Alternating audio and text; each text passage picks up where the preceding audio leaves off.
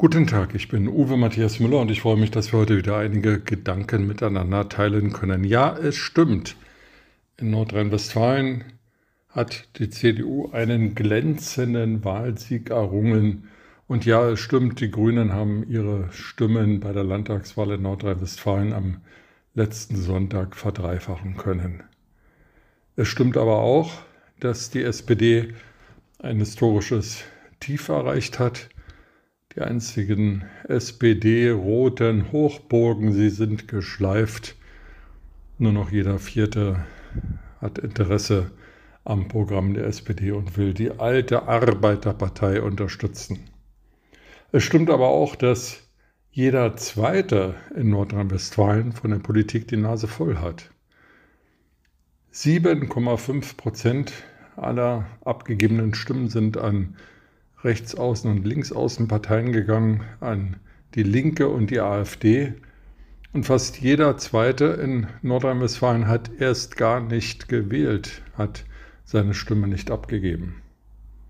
Das bedeutet, dass etwa jeder zweite Bürger des größten, bevölkerungsreichsten Bundeslandes in Deutschland nicht an den Wahlen teilnimmt oder Parteien wählt, die keine Chance auf Regierungsbeteiligung haben, aus unterschiedlichen Gründen.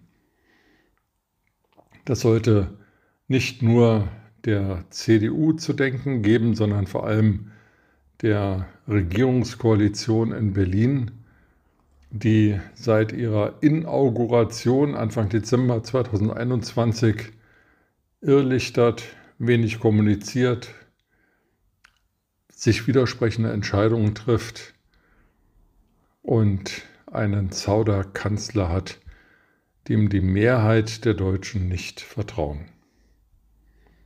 Und ja, es stimmt auch, dass Frau Baerbock und Herr Habeck gute Zustimmungswerte haben und dass das auf die Grünen ausstrahlt. Aber man sollte nicht vergessen, dass es noch zwei weitere Bundesminister der Grünen gibt. Frau Lemke, die für Umweltschutz tätig ist und deren Aufgaben gar nicht klar sind, weil für Klimaschutz ist der Habeck zuständig.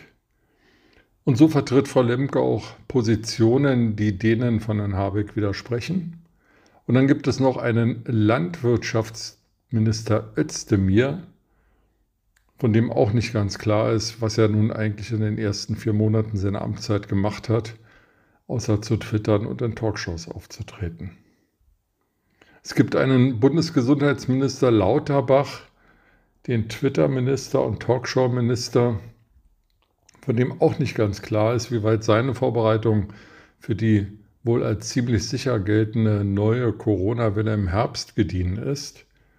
Es gibt eine Bildungsministerin von der FDP, von der auch nicht klar ist, inwieweit die Digitalisierung der Schulsysteme bei ihr größere Fortschritte macht als äh, unter der vorherigen CDU geführten Bundesregierung. Und so ließe sich die Kette fortführen. Viele Wähler haben nicht mehr die Ampel gewählt oder haben gar nicht gewählt, weil sie von den Sozialpaketen, die die Ampel mit dem großen Füllhorn ausschüttet, nicht profitieren, so zum Beispiel Rentner. Viele haben bestimmt auch die Ampel nicht gewählt, weil das 9-Euro-Ticket eher ein Hohn ist im Vergleich zu den Helikopterflügen der Bundesverteidigungsministerin, die außer gelegentlichen Ankündigungen auch nichts zustande bringt. Offensichtlich denken also die Bürger, dass wir eine Bundesregierung haben, die ihren Aufgaben nicht gerecht wird die Deutschland schlecht repräsentiert, die vertrauen, dass viele internationale Partner in die deutsche Zuverlässigkeit investiert haben, nicht zurückzahlt. Das ist schlecht und das lässt wenig Gutes hoffen, nicht für die nächsten Landtagswahlen und nicht für die CDU, sondern für unsere Demokratie. Denn sie lebt von der Beteiligung, vom Engagement der Bürger.